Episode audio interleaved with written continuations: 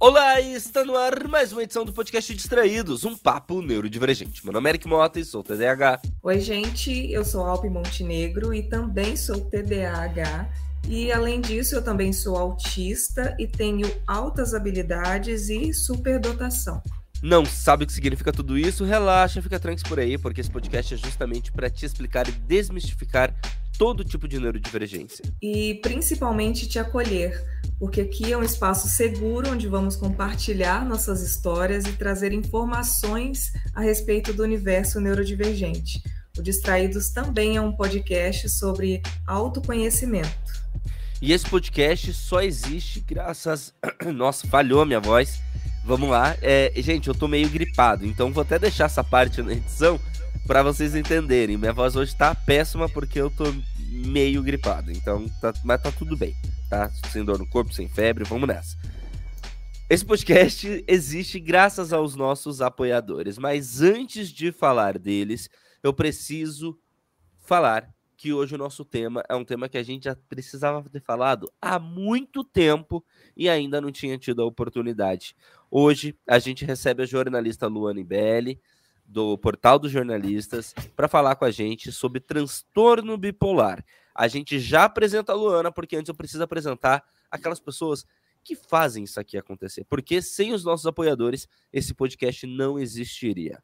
Gente, o podcast Distraídos é um podcast independente, feito por neurodivergentes para neurodivergentes, e ele tem um grupo no Telegram. Esse grupo é o grupo Hiperfocados. Lá tem diversos neurodivergentes, das mais variadas neurodivergências que você puder imaginar. Temos psicólogos, temos influencers do nosso meio, e eu vou ler alguns nomes desses apoiadores aqui qualquer colaboração acima de 10 reais te garante o link para você entrar nesse grupo do Telegram. 10 reais mensais, entra no grupo do Telegram. É 33 centavos por dia. Se você acha que esse podcast merece 33 centavos por dia, nos ajude para manter isso aqui, porque a gente precisa urgentemente ter uma micro equipe para editar, para fazer os roteiros, para cuidar das redes, nos ajudem. Vamos lá. José Edson Barbosa de Carvalho, a Mariela Ometo Escarparo, Júnior Lima, Emily Daiane Menezes Viana Souto Nascimento. Aí temos a Rô, que tá como privado, não quer ser identificada, vou chamar você de Rô. A Fernanda Tavares. Temos ainda o Antônio Eduardo Teles Augusto Júnior, Fernando Milian Rossi, Marília Almeida de Farias, a Joyce Marques de Paulo, Raquel Romani, Marina Bonadil, Carol Strutzel do arroba Biscoito ou Bolacha no Instagram, sigam arroba Biscoito ou Bolacha, Luciana Maranda Liberali, Ana Bodanese, psicóloga, que já passou por aqui algumas vezes, Tata Finoto, nossa musa dos podcasts da Tribo TDH, MM Júnior e a Mari Silva, muito obrigado pelo apoio de vocês. É graças a vocês que esse podcast existe. E, gente, o grupo é tão sensacional que eu e a Alpen a gente varia. Horas eu tô mais presente, hora Alpen. Por quê? Porque a gente é TDAH e aí a gente vai se acumulando de coisas e aí a gente tem fases que a gente não consegue responder grupos mas o legal é que o grupo se movimenta para além de mim, para além da Alpin, graças a essas pessoas. Então, muito obrigado a cada um que está nesse grupo, a todo mundo que é nosso apoiador e até mesmo aqueles que foram apoiadores, apertou a situação, ter, precisou trancar, tá tudo bem. Muito obrigado por ter estado com a gente, viu? Se você quiser nos ajudar, portanto, acessa aí apoia.se barra podcast distraídos, apoia.se barra podcast distraídos ou nos ajude através do Pix. O Pix é podcastdistraídos@gmail.com. podcastdistraídos@gmail.com. Uma conta da Sofisa Direto, tá no meu nome, Eric Mota Nascimento Reis, é exclusiva para esse podcast. Alpin, pode tocar. É, então, no episódio de hoje, como tu disse, né, nós vamos falar sobre o transtorno bipolar. E para bater esse papo com a gente, nós convidamos a jornalista Luana Ibelli.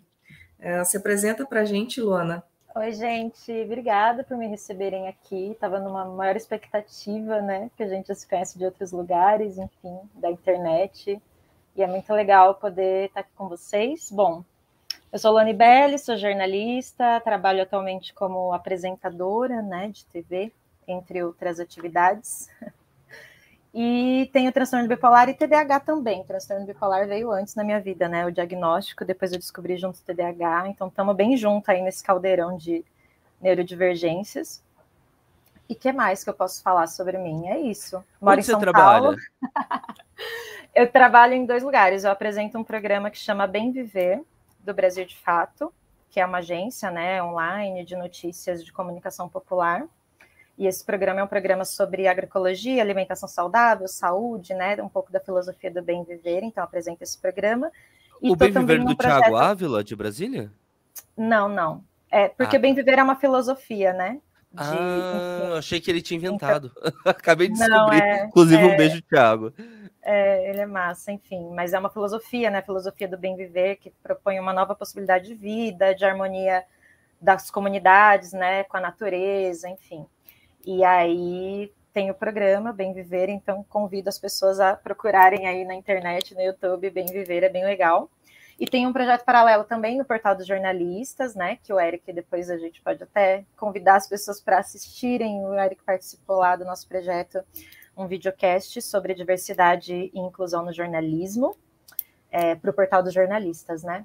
Então eu tô, nesse ano, eu tô nesses dois, tocando esses dois projetos. Gente, esse podcast que a Lu comentou, a Lu, porque eu já chamo logo para intimidade, tá?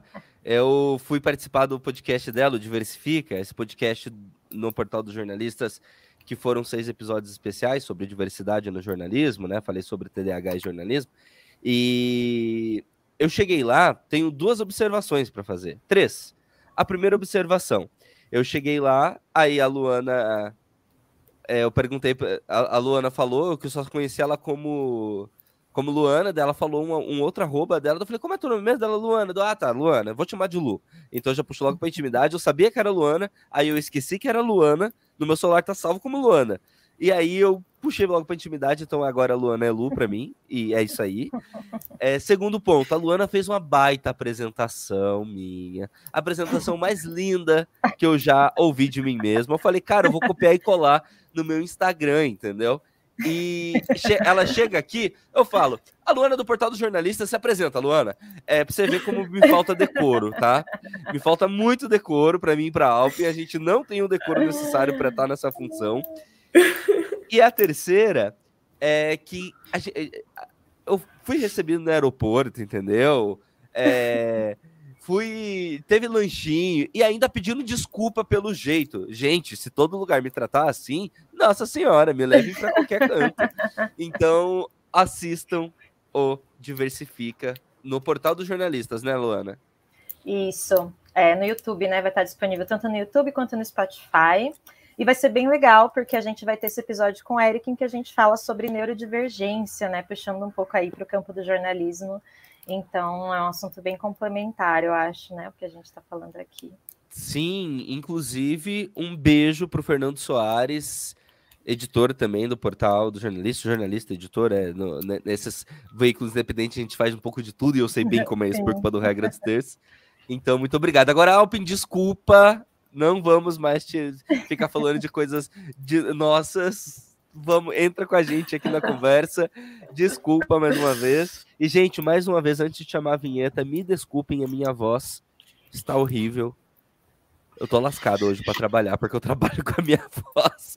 Não que isso aqui não seja trabalho, né? Mas o outro veículo exige um, um nível um pouco mais requintado, vamos dizer assim. Aqui eu me sinto em casa. Eu tomo cerveja, Luana, durante as gravações.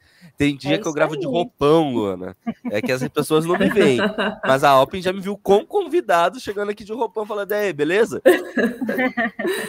Real. Então, assim, toda, toda etiqueta que eu tenho que usar na TV, de terno, gravata, né? Acho que no dia que eu fui lá, eu tava até de terno ainda, que eu fui direto da TV.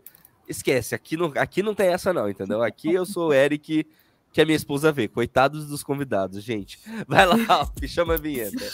Então vamos lá, é, roda a vinheta.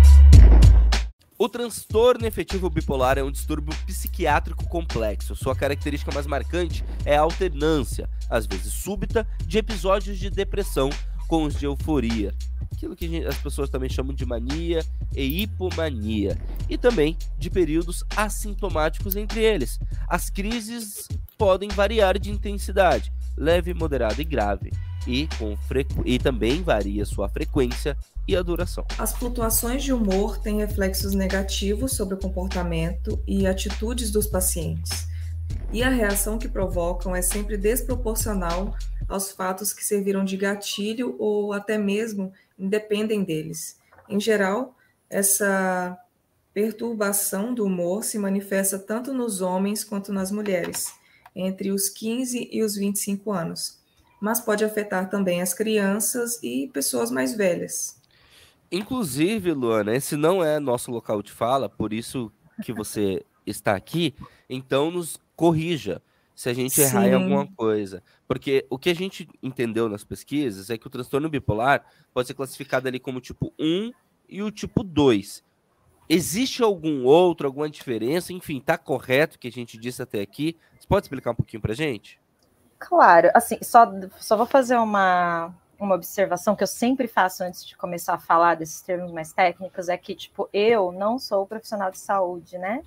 eu falo pelo âmbito da vivência. Então, tudo que eu aprendi sobre o transtorno bipolar foi das minhas leituras, né, da psicoeducação. Então, sempre pode ter alguma imprecisão. Mas o que eu aprendi é que sim, tem esses dois tipos, né, bipolar, é, transtorno bipolar tipo 1 e do tipo 2. Na verdade, as, as atualizações mais recentes, eu acho que do DSM, não tenho certeza, mas já tiram um pouco e colocam o transtorno bipolar no espectro, mas ainda é muito utilizada essa separação. Eu, por exemplo, fui diagnosticada como bipolar tipo 1, porque eu tinha episódios mistos e manias, né? Enfim. Então, sim, tem essa, essa questão. Mas eu queria fazer uma sugestão, se vocês permitirem. Tem um livro que eu amo e que eu sempre uso, assim, para falar disso. E ela é uma psicóloga e ela é bipolar, chama Uma Mente Inquieta. E ela descreve muito bem o que é o transtorno bipolar de dentro da mente da pessoa. Se vocês quiserem, eu posso ler um trechinho. Ai, sim. É Por favor, legal. fica à vontade. Sim, eu quero. Bom, é assim. O capítulo chama Voos da Mente. Há um tipo especial de dor, exultação, solidão e pavor envolvidos nessa classe de loucura. Quando se está para cima é fantástico. As ideias e sentimentos são velozes e frequentes como estrelas cadentes, e você os segue até encontrar algo melhor e mais brilhante. A timidez some, as palavras e os gestos certos de repente aparecem, o poder de cativar os outros, uma certeza palpável. Descobrem-se interesses em pessoas desinteressantes. A sensualidade é difusa, o desejo de seduzir e ser seduzida irresistível. Impressões de desenvoltura, energia, poder, bem-estar, onipotência financeira e euforia estão impregnadas na nossa medula. Mas em algum ponto tudo muda. As ideias velozes são velozes demais e surgem em quantidades excessivas. Uma confusão arrasadora toma o lugar da clareza. A memória desaparece. O humor e enlevo no rosto dos amigos são substituídos pelo medo e preocupação. Tudo que antes corria bem, agora só contraria. Você fica irritadiça, zangada, assustada, incontrolável e totalmente emaranhada na caverna mais sinistra da sua mente. Você nunca soube que essas cavernas existiam, e isso nunca termina, pois a loucura esculpe a própria realidade. A história continua sem parar e finalmente só restam as lembranças que os outros têm do seu comportamento, dos seus comportamentos absurdos, frenéticos, desnorteados, pois a mania tem pelo menos o lado positivo de obliterar parcialmente as recordações. E então, depois dos medicamentos, do psiquiatra, do desespero, depressão e overdose, todos aqueles sentimentos incríveis para desembaralhar. Quem está sendo educado demais para dizer o quê? Quem sabe o quê? O que foi que eu fiz? Por quê? E o que mais atormenta? Quando vai acontecer de novo? Esse livro é maravilhoso, Nossa. é uma paulada, gente. É. Pois é. Eu sempre trago eu... indicações de livros, mas é só para dizer que é só para dar um contexto, né? A Kay Redfield Jameson, que é a psicóloga que escreveu esse livro, ela fala do transtorno bipolar de uma forma muito visceral, assim, e no início de quando as pessoas começaram a descobrir o que era o transtorno bipolar, pelo. Não começaram a descobrir o transtorno bipolar, mas quando surgiu o tratamento, né, para o transtorno bipolar medicamentoso. Então, ela foi uma das primeiras gerações de bipolares que tomaram medicamento. que começaram a tomar o lítio. Então, ela conta essa experiência, ela fala de como que ela via né, essa questão da loucura, ela associa né, essa palavra, enfim. E é muito interessante, é um livro que ele traz, ele, apesar de ser escrito por uma psicóloga, ele é muito poético, ele é muito literário. Então fica aí já essa indicação. E é isso, essa é, é eu me identifico muito porque é exatamente essa sensação de estar dentro dessas crises, né? Faz muito tempo que eu não tenho crise, na verdade faz a minha última crise depressiva foi em 2018, porque eu fiz o tratamento e o tratamento regulou o meu humor, então eu estou estabilizada, que é o que chamam, né? Estabilização. Mas é, esse é o sofrimento envolvido, né? Quando a gente tem esses episódios assim de, de transtorno bipolar. É, é, é muito louco pensar que muitas pessoas usam sempre pejorativamente. Ah, fulano é bipolar. Qual que se a pessoa tá feliz e a pessoa acontece alguma coisa, ela fica triste, as pessoas já rotulam. A fulana é bipolar, como se fosse simples assim, como se fosse, como se ninguém, nenhum neurotípico, passasse por alterações de humor. As pessoas não sabem a complexidade que é um transtorno, né? É, e segundo a OMS, o transtorno bipolar atinge mais de 140 milhões de pessoas no mundo. Pessoas então, no assim, mundo. é muita gente, Lu, que passa por isso que você passa. É, e eu imagino quanto preconceito mesmo, enfim, quanto dado equivocado você deve, quantas palavras equivocadas você deve ouvir quando alguém, quando você conta para alguém, né, que você tem um transtorno. A, a, gente vai se aprofundar nisso. A Alpin vai trazer um pouco para a gente é, um pouquinho dos, um pouquinho mais de dado sobre tudo isso para a gente seguir a nossa conversa. Vai lá, Alpin.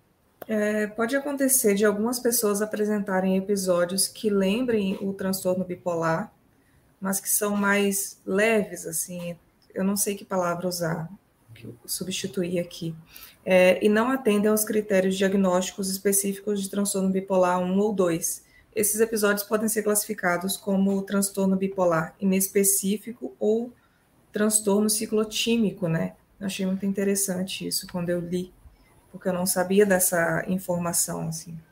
E sem contar né, Alpin, que, é, como a gente estava falando, ainda existem aquelas pessoas que nem sequer é, têm transtorno. Porque vamos lá, gente, se você tá feliz agora e depois está triste, pode ter acontecido um milhão de coisas. Dentre elas, você pode ter um transtorno. Então, não é simples assim um diagnóstico.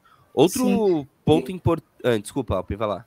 E a gente que é TDAH também, é, o nosso humor ele oscila também bastante, né? A desregulação de, de emocional e tudo mais faz muitas vezes com que a gente é, sofra essas alterações assim ao longo do dia. Então é... é... uma coisa muito interessante assim que eu aprendi também na psicoeducação, enfim, da minha vivência, é que primeiro que os nossos estados de humor, né, mesmo estabilizado, ele nunca é uma linha reta, né? Ele sempre varia para cima e para baixo. Algumas pessoas vão variar mais. E o humor, né, a definição de humor, ele é um período de, de manifestações né, emocionais, enfim, não sei se é esse o termo, mas por um período específico, né? E no transtorno bipolar, você tem episódios marcados por semanas ou meses até, né? Então você fica semanas ou meses num estado de humor eufórico ou maníaco, ou um estado de humor depressivo, né? E essa variação ela é bem desproporcional, não só à média da população, mas aquilo que acontece na sua vida. Então, é muito comum qualquer ser humano ficar muito feliz quando acontece. Você vai numa festa, por exemplo. É natural que você fique ali um pouco eufórico, né? Acontecer alguma coisa legal na sua vida, você fica muito feliz. E acontecer alguma coisa trágica, você fique mais para baixo, mais triste. Às vezes, por exemplo, quem está passando por luto, luto é um estado emocional que se aproxima às vezes da depressão, né? Tanto é que muita gente confunde. Então precisa de um cuidado muito especial para que, que isso não seja confundido porque é normal, a nossa mente reage às coisas que acontecem na nossa vida. Mas no transtorno bipolar, isso é muito além, né? Muito desproporcional. Então você pode ficar tanto muito feliz com uma coisa que você não precisava, porque você está você tá totalmente desconectado com o que está acontecendo ali na, na, realidade, sabe? A sua euforia está muito além, muitas vezes ela não está nem conectada com nada que está acontecendo. É bem, é bem específico, sabe? Bem diferente mesmo de um estado comum, né? Ou típico, vamos usar essa palavra. Sim. É, pois é, né? A gente tá. As pessoas estão nos ouvindo, Luda, já devem estar tá percebendo o quanto há semelhanças com o TDAH. É, é, eu vou explicar. vamos lá, gente, para não, não ter confusão. Porque não, nem todo TDAH tem também o transtorno bipolar. Porém, segundo um artigo publicado na revista eletrônica Editude, é, aponta que aproximadamente 20% das pessoas com TDAH também sofrem de transtorno bipolar. Algumas, algumas possibilidades de, do, do, que explicam isso é o seguinte: existem estudos que apontam que o problema do o transtorno bipolar, né, pode estar associado a alterações em que áreas do cérebro? Aquelas que liberam os neurotransmissores da noradrenalina e da serotonina. Ou seja, a gente está falando da mesma região do cérebro atingido pelo TDAH, né? Pelo menos uma região, parte da região do cérebro atingido pelo TDAH também é atingido pelo transtorno bipolar. E é aí que entra essa alta porcentagem de TDAHs, 20% é muita coisa, que também tem transtorno bipolar como a Luana, e é aí que entra também, como se trata da, de, da, de parte da mesma região, da liberação dos mesmos neurotransmissores, como a gente sempre fala aqui, que TDAH tem uma, um, uma desregulação no, na, na, liberação da noradrenalina, serotonina, endorfina e tudo mais, como tem parte desses neurotransmissores também gera um impacto do transtorno bipolar, por isso que, mesmo que eu, Eric, não, não tendo transtorno bipolar, mas sendo TDAH, tem alguns sintomas parecidos com os da Luana. Porém, na Luana, é muito mais intenso do que em mim, porque no cérebro dela, o transtorno bipolar foi, entre aspas, muitas aspas aqui, aqui não me foge a palavra melhor, foi ativado, vamos dizer assim. Né? Ela nasceu também termo, com é. transtorno é. bipolar. Lu, então explica. Desculpa, ah. eu já fui te cortando. Pode, pode terminar. TDAH é assim mesmo, vai lá, pode falar. é que eu adorei. A, a, não, você falou dessa palavra, mas é uma palavra muito boa, ativado, né? Pelo menos eu gosto de explicar assim, que a gente. Ninguém nasce bipolar, mas você nasce com a tendência a ser bipolar, né? Ah, Como um disjuntor, é. O, o, o, transtorno bipolar ele é desenvolvido por, porque ele é uma mistura de fatores ambientais e genéticos. Então, se você tem a pessoa que tem transtorno bipolar, ela provavelmente tem outros bipolares na família, tem um componente genético muito grande, mas é, ele é desenvolvido. Tem gente que desenvolve até criança, tudo bem, mas é, o transtorno bipolar, para se desenvolver, ele precisa de, dessa, dessa combinação de fatores genéticos e ambientais. É muito complexo. É, eu, enquanto você falava, eu dei uma pesquisada rapidíssima aqui, gente, e é exatamente isso que a, Luana falou, no sentido de que é, nem todo mundo que tem parentes com transtorno bipolar, né, Lu, vai ter o transtorno, isso. mas aumenta a probabilidade. É igual o TDAH, isso, Lu? Exatamente, é. A gente tem um componente genético muito grande. É, que o, o, médico brinca, né? Fala: olha, você descobriu um, um diagnóstico de transtorno bipolar, pode olhar que na família vai ter. E eu sei que a minha família tem um histórico grande de pessoas com depressão, com alcoolismo também, que é algo que muitas vezes está associado com pessoas não diagnosticadas, né? Então, isso é bem comum quando a gente tem um diagnóstico de transtorno bipolar e você não sabia que ninguém mais tinha na, na vida, sim, você pode olhar para o histórico familiar, que vai ter outras pessoas ali com, com transtornos, né, com depressão, enfim. Eu ia falar alguma outra coisa, mas eu esqueci. Daqui a pouco eu entro. Na minha família, eu que sou TDAH, eu olho para minha família, realmente, eu tenho muitos casos de alcoolismo na minha família e muitos casos de depressão também. Então, a, a probabilidade dessas pessoas serem TDAHs não tratados Sim. é gigante, né? E, e, e, você sabe me dizer o que ativa, vamos, já que ele é desenvolvido, ele, porque o TDAH, gente, ninguém vira TDAH. Você nasce TDAH, né? E pelo que a Luana está explicando, o transtorno bipolar é diferente.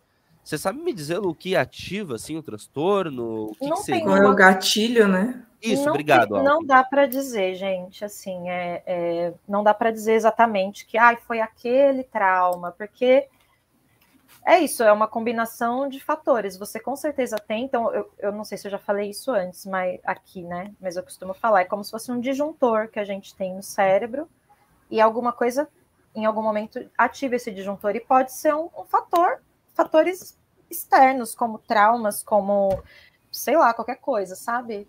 Fatores ambientais e, e sociais, que não dá para gente. É muito complexo, né? Quando a gente fala de transtorno mental, você falar que, olha, esse trauma aqui causou o transtorno, porque existem pessoas que passam também por traumas e não desenvolvem um transtorno crônico, como o transtorno bipolar ou qualquer outro, né?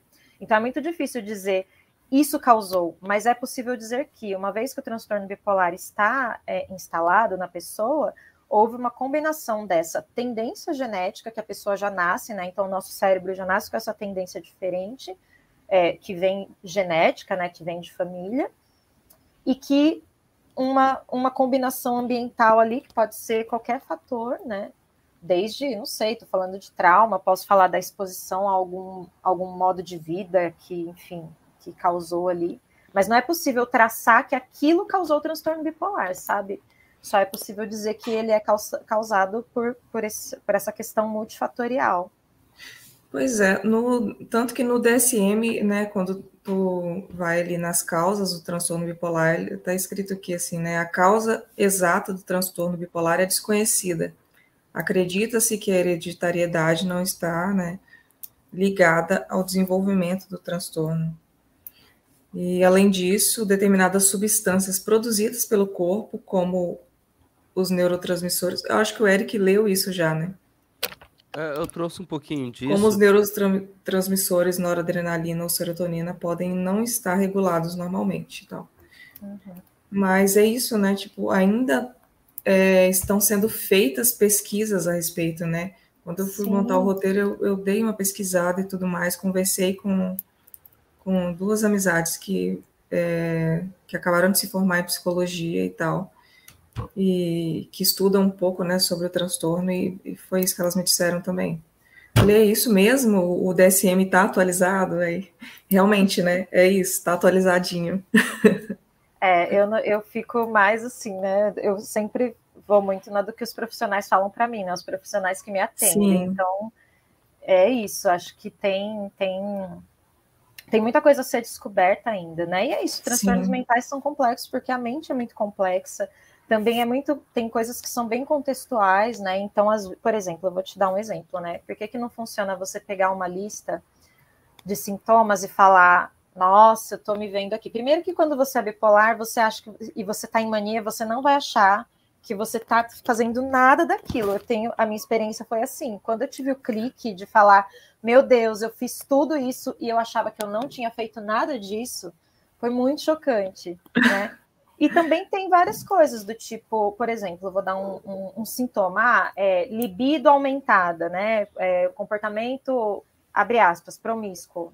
Não se usa tanto esse termo, mas isso está muito ligado a uma moral na sociedade, né? E cada pessoa vai ter o seu parâmetro. Então, para mim, o, pad o padrão de libido aumentada, de, abre aspas de novo, promiscuidade, vai ser muito diferente, talvez, de outra pessoa. Então, o profissional Sim. que vai me atender, ele vai olhar isso dentro do contexto da minha vida. O que, que dentro da minha vida está desequilibrado ali. É que transtorno bipolar, ele é bem característico, assim, sabe? Um profissional que conhece é muito difícil ele, ele não identificar o que não deveria ser assim, né? Porque vários profissionais, na verdade, não identificam a média de diagnóstico de, de transtorno bipolar é 10 anos de Sim. procura 10 anos. Pode, é que o Eric fez um, um rosto de surpresa, mas é. Sim, amiga. é muito tempo.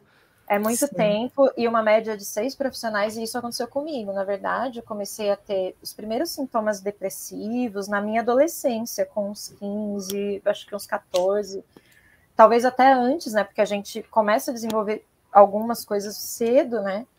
E aí isso foi aumentando, aumentando, aumentando, até chegar no ápice, que foi ali quando eu tinha os meus 27, eu acho, que eu comecei a ter crises mesmo, assim, completas, né? De episódios mistos, de manias, das pessoas perceberem essa coisa de eu não lembrar coisas que eu fazia, as pessoas irem falar que, nossa, mas você fez isso, você falou aquilo, e eu falar, meu Deus, eu não lembro de nada disso. Nossa, isso era uma é, pergunta que eu ia fazer para ti, se tu se lembrava depois.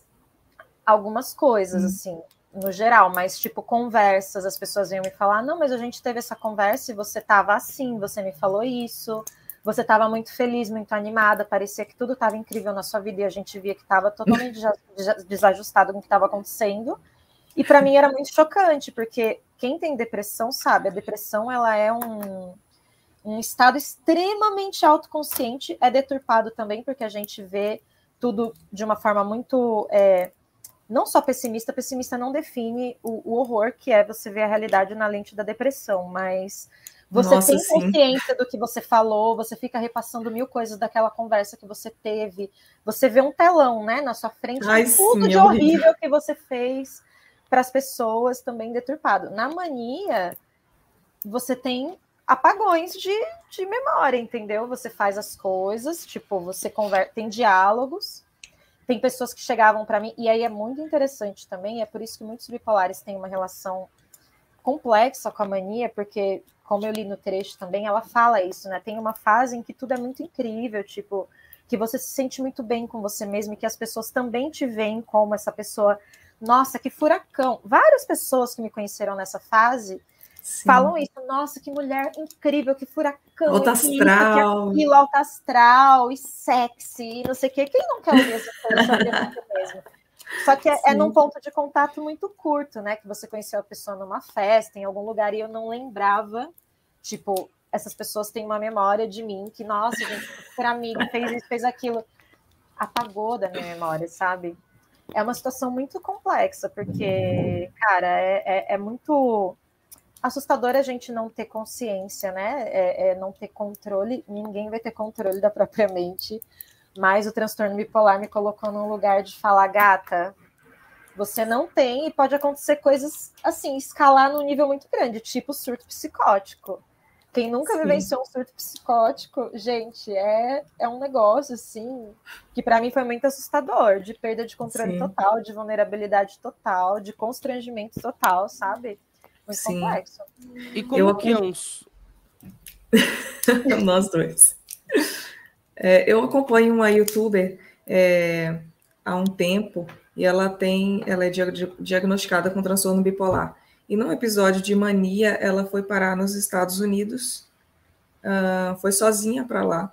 E lá ela teve uma crise, foi é, é, levada né, para uma clínica lá nos Estados Unidos. Enfim, ela voltou para o Brasil com uma dívida enorme por causa disso. Assim, eu fiquei super é, impressionada porque eu falei, pensei, cara, como assim a pessoa a pessoa consegue fazer coisas muito assim, gente, tem umas é, improváveis para alguém que que não tem transtorno. Como assim? Totalmente eu decidi para os Estados Unidos e ela decidiu para os Estados Unidos e ela foi mesmo. E na sua cabeça é a coisa mais natural do mundo. Você acha que você está arrasando, que é aquilo. Tipo, são decisões assim. Não, gente, eu vou vender minha casa e comprar um caminhão para viver na estrada, entendeu? Tipo, coisa assim.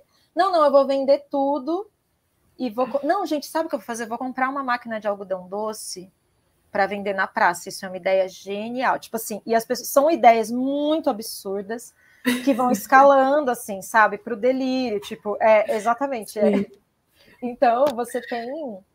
Eu tô rindo, nem sei se poderia estar tá rindo é, também, gente. gente peço pode rir, a gente, a gente, essas experiências são nossas, a gente pode rir. Eu rio. Eu tô embasbacado, eu... na verdade. É, é, que vocês. É, pois é. Sabe por quê?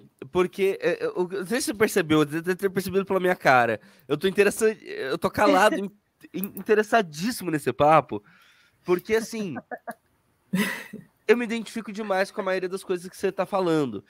E o que me remetem àquela primeira, na, na, ao, ao, início do nosso papo, de que, é, de que o TDAH tem muita semelhança. Claro que para quem tem um transtorno bipolar, é algo ainda mais intenso, né? Mas eu, como TDAH. Oi? Pode continuar, pode continuar. Não, eu, como TDAH, eu, pelo menos até aqui, é o único diagnóstico que eu tenho, eu já vivenciei situações pessoais, inclusive no início do ano. Eu, eu falei aqui até nesse podcast, eu cismei que eu queria. Na verdade, eu falei como se, eu, como se fosse um exemplo aleatório, mas agora eu confessando para as pessoas, eu realmente estava pensando em largar tudo. Quando digo tudo, é tudo. Tudo. E viajar à América. Eu quase, assim, meu casamento quase acabou. Eu tô falando sério. Rolou isso, a Alpin sabe. Rolou assim, mesmo, quase literalmente, assim. Porque eu tava decidido que foda-se. Eu ia viajar a América Latina toda. Se a Kelly quisesse vir comigo, ela vinha. Foda-se nossos planos, foda-se tudo. Eu ia fazer isso. E aqui a gente fala palavrão, Luana. Não sei Nos tá assiste. ótimo, eu também. Eu tenho é... a boca bem suja assim na, na, na vida, mas eu me controlo um pouco em público. E a, e a gente, ah, já me controlo tanto no trabalho, não posso falar um foda-se na TV, então aqui eu é. largo. Então, tipo, eu eu ia eu ia fazer isso, assim, eu tava muito decidido. Aí do nada passou. De um dia pro então, outro eu então. falei, ah, acho que não. Acho que não. E vou tudo certo, eu e a Kelly estamos né? ótimo, como nunca estivemos. E é isso, assim, é claro, pode existir também a possibilidade de existir um trans, outro transtorno em mim, pode ser o próprio, pode ser qualquer outro, que ainda não está diagnosticado. Sempre há, porque como a Luana está falando, nossos médicos. É, é, eu também não culpo eles, é muito difícil, é muito transtorno que existe no mundo, né? Nossa mente é muito complexa. Mas, ó, vou te dizer, que se você fosse bipolar, eu acho que dificilmente você já não saberia a essa altura. Eu, como eu TDAH bipolar, é. eu consigo ver diferenças grandes, assim, não só na intensidade, mas em que momento isso aparece. É, como que eu posso explicar, né? Você falou, você estava falando das similaridades, né, de sintomas. Então, vou contar um pouco como foi comigo que descobri o TDAH. É isso que eu ia perguntar, separar. qual foi o primeiro, como foi? Então, é, o que eu aprendi, que eu vejo também, né, os profissionais de saúde falando, é que realmente, quando você tem qualquer outra condição de adoecimento mental, você precisa tratar ela primeiro para depois tratar o TDAH. Eu sempre fui TDAH, né? Sempre tive essas manifestações na minha vida desde criança, né? Como mulher, a gente sabe que meninas são menos diagnosticadas, porque a gente manifesta um pouquinho diferente.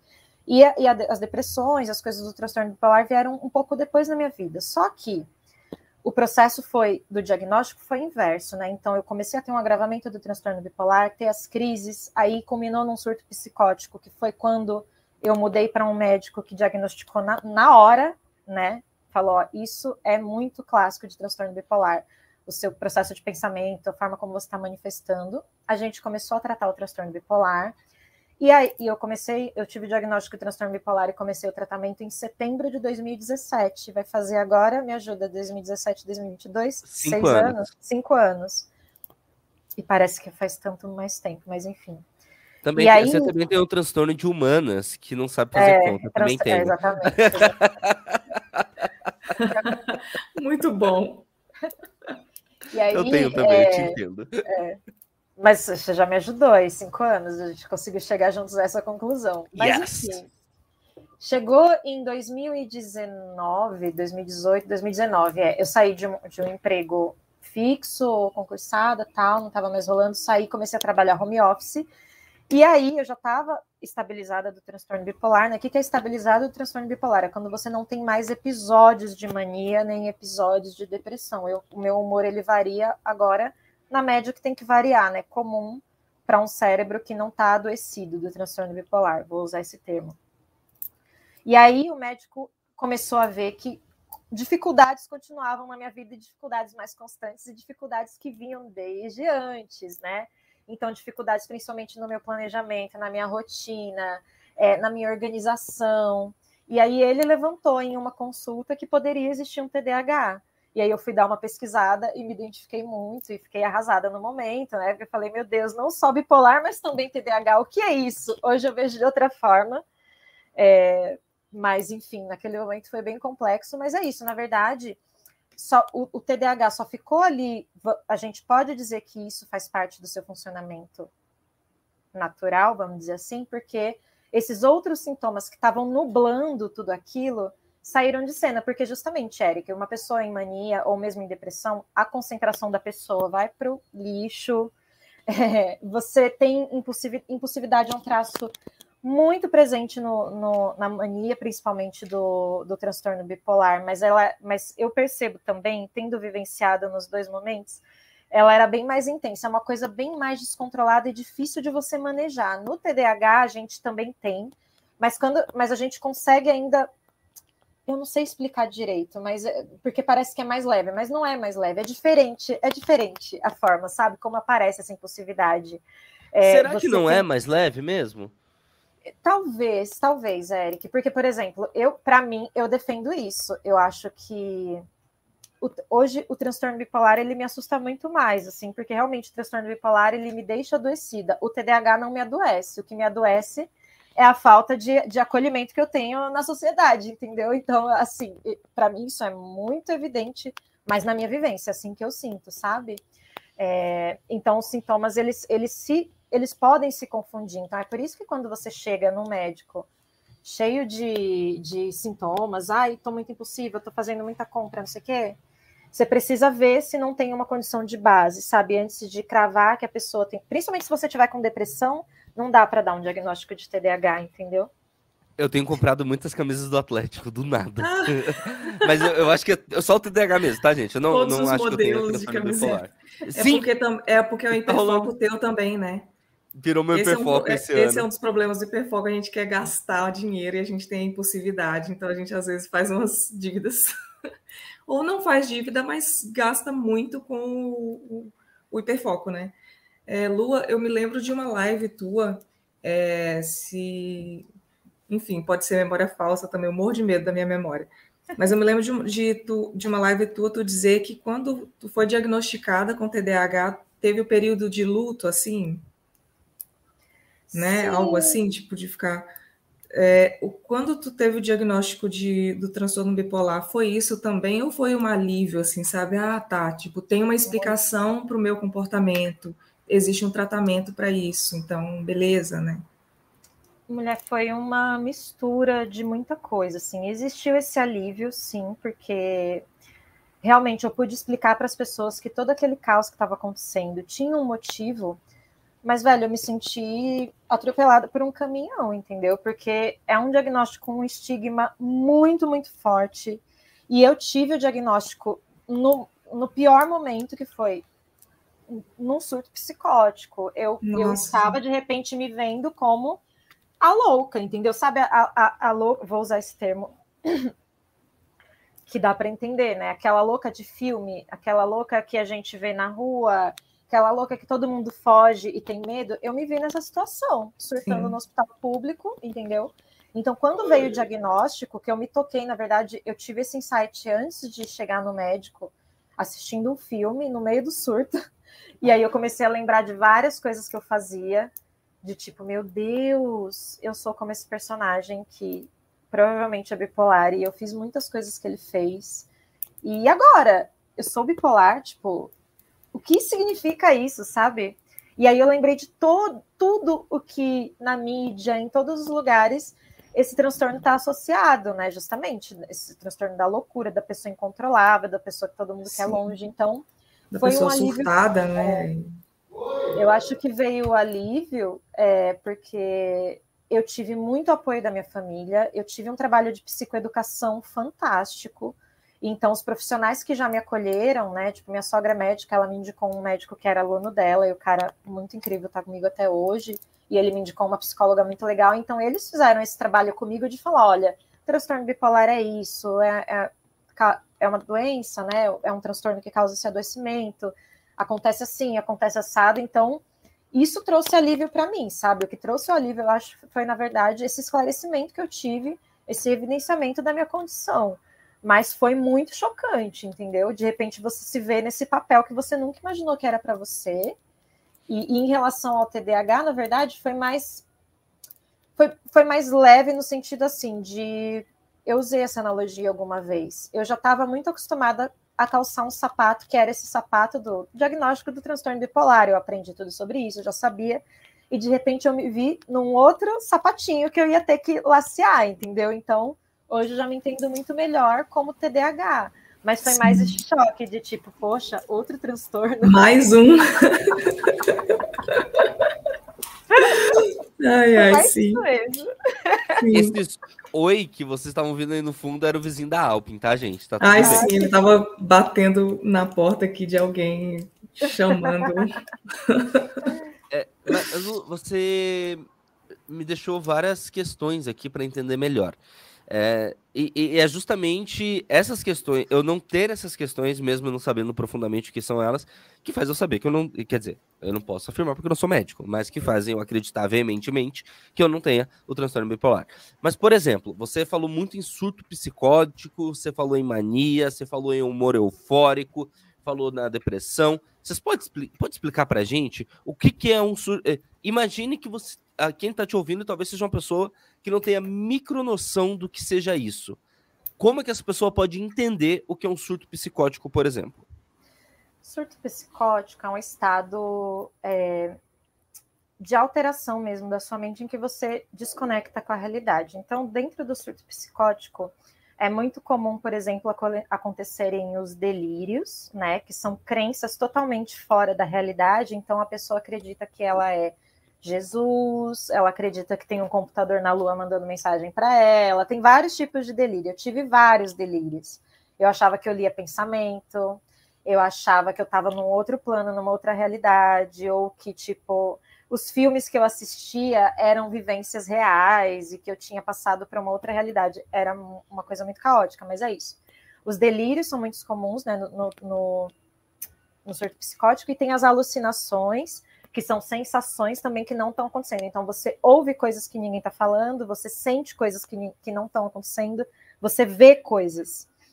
É, então, isso é um surto psicótico. É, esse nome ele é muito associado a assassino, né? Ah, a pessoa tá psicótica. Você já logo imagina alguém com uma faca na mão correndo atrás de outro, né? Vamos lembrar do filme Psicose, que é isso.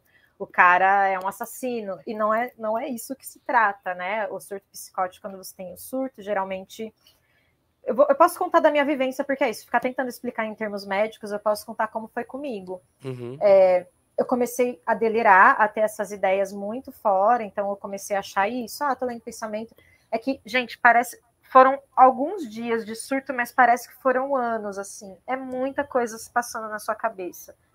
Pensamentos muito acelerados. E essas crenças é, muito fora da realidade. E aí eu comecei a ter alucinação. É uma história longuíssima. Eu fico até cansada de lembrar. Mas basicamente é isso, é, um, é um, uma desconexão total com a realidade que a pessoa tem, sabe? De ter essas crenças, e acho que tem esses, esses sintomas que são mais comuns, assim, que são mais clássicos, que é delírio e alucinação. E aí eu vou te falar o seguinte: muita gente não co consegue entender o que é o delírio, mas não consegue internalizar isso. E eu li uma explicação fantástica num livro também, de um profissional explicando o que era isso. Que é o seguinte: imagina que você, Eric, vai chegar na sua casa, você vai entrar na sua casa, vai falar: Oi, Kelly, tudo bem, meu amor? Cheguei para jantar. Ela vira para sua cara e fala: Quem é você? O que, você está fazendo aqui? Eu vou chamar a polícia, você não mora aqui. Imagina hoje isso acontecer com você. É isso que acontece com a pessoa em delírio, porque aquilo é a realidade dela. Então, uma pessoa delirando, ela pode entrar na casa de alguém achando que aquela casa é a casa dela, que aquelas pessoas são a família dela, e aí a pessoa fala: não, você não mora aqui. E para ela é chocante, porque para a gente aquilo é a realidade, sabe? Quando você está delirando mesmo. Então, é um estado de mente muito complexo e é o mais associado à loucura, né? Ah, você está falando coisa que não existe, você está vendo coisa que não existe. É um estado que eu me senti muito vulnerável, então eu lembro que eu fiquei agressiva porque eu achava que as pessoas queriam me machucar, eu tive que ser contida.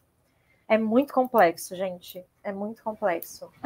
E é muito comum, e pode acontecer no transtorno bipolar, né? Esse surto, quando você tem uma crise de mania e ela agrava, né? O agravamento da crise de mania muitas vezes é você entrar em surto mesmo. Então, o que, que é a, a, a, crise de mania? É você acreditar em, em, coisas que não estão ali. É isso que você explicou no início, não, isso? É, então, mania tem, é um estado eufórico do transtorno bipolar. O transtorno bipolar se manifesta, você tem crises maníacas, crises depressivas, né? Ou crises mistas, que era o meu caso. A mania é um estado de humor eufórico, elevado. Então você fica muito feliz, com uma energia corporal muito alta. Então a pessoa dorme duas horas e ela acorda prontíssima para correr uma maratona, entendeu? É isso. Meu Deus você tem uma impulsividade muito aflorada, uma sociabilização muito aflorada, pensamentos acelerados, entre outros sintomas, né? Mas é isso, é esse estado eufórico de humor e ele pode durar algumas semanas. Eu acho, se eu me lembro bem, né? Ele pode durar um pouco menos. Às vezes as depressões podem durar meses, você naquele estado depressivo.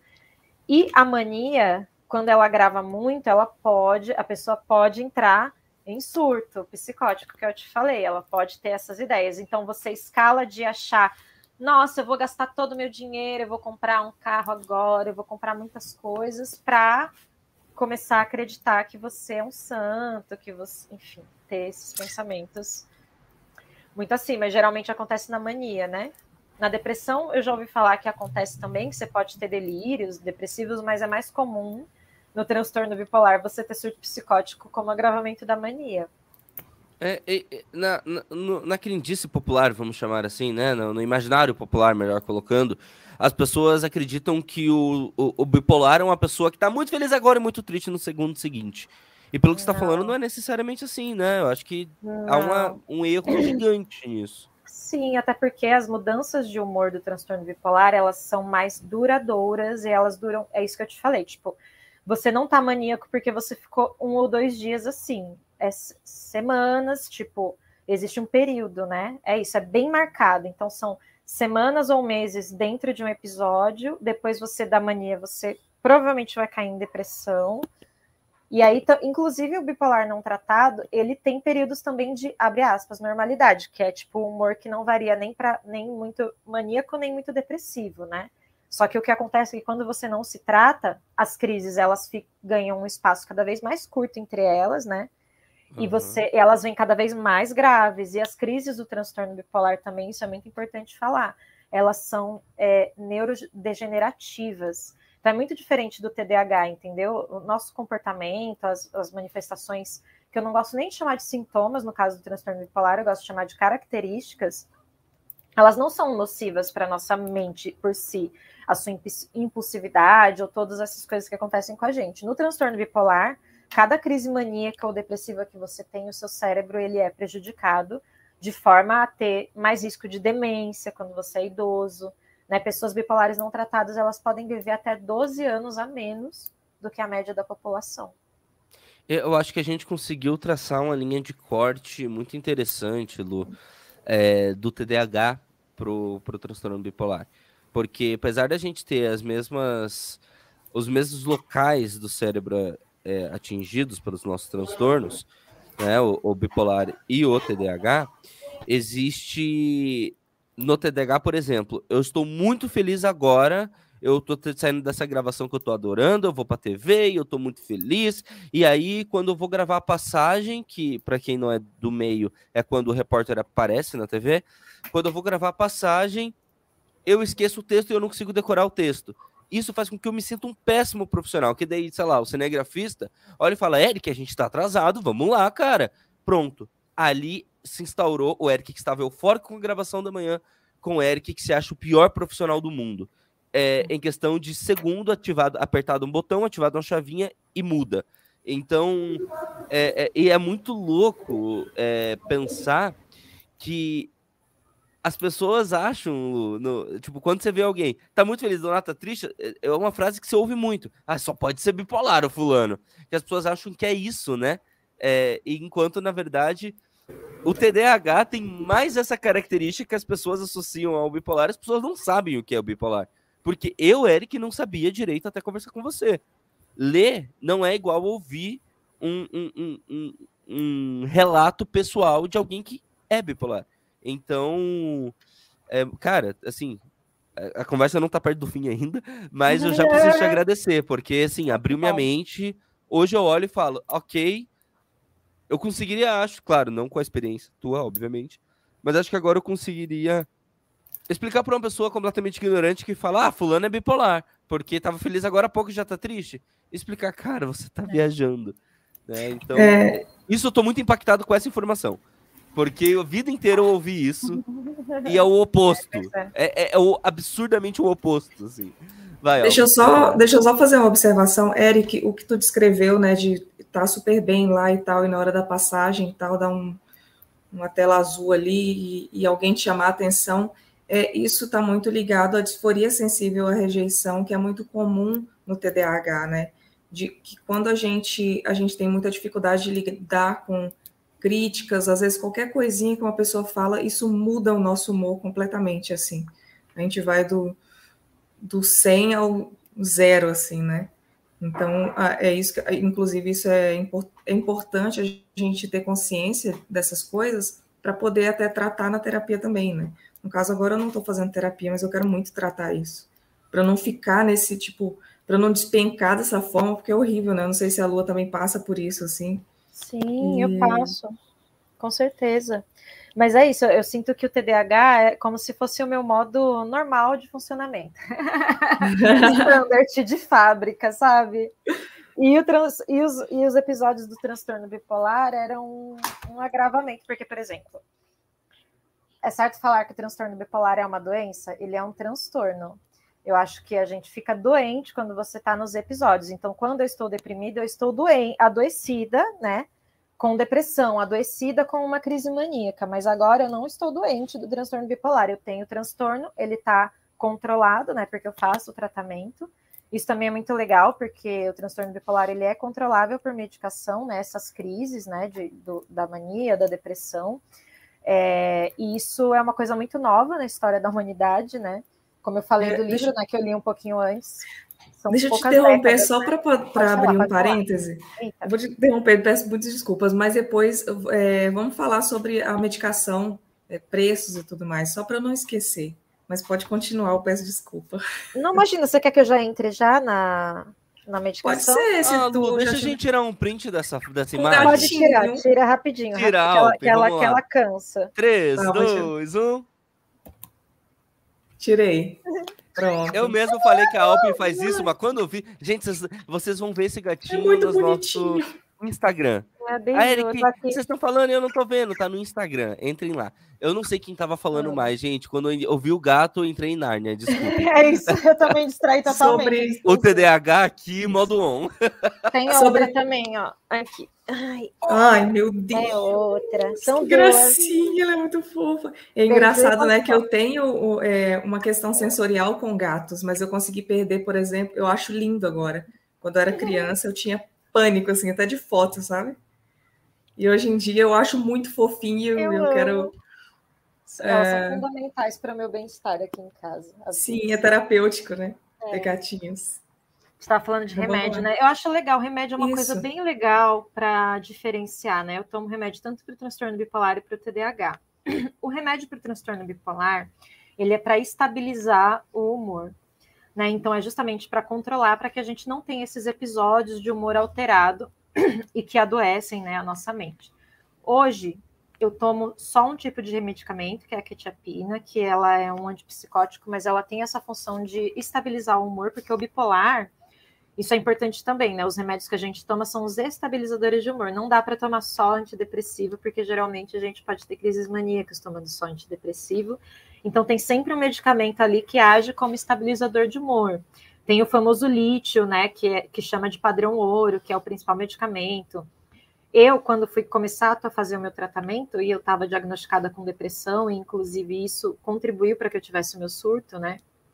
Para agravar a minha crise maníaca, ele trouxe esses medicamentos é, que tinham mais a ver com a minha manifestação, que é o estado misto. Eu não falei do estado misto, né? Estado misto é uma mistura maléfica desses dois estados horríveis. então não é, tipo, não é nada a ver com eu tô feliz agora e tô triste amanhã, não. É assim, você está deprimido com pensamentos acelerados deprimidos. É o estado mais Meu arriscado para suicídio no transtorno bipolar. É um estado muito arriscado, porque você tem impulsividade, mas você está deprimido. Os seus pensamentos é por isso que é... é por isso que em alguns, alguns casos é, é, o ideal é que, por exemplo, a pessoa seja internada e tal, precisa dessa intervenção, assim.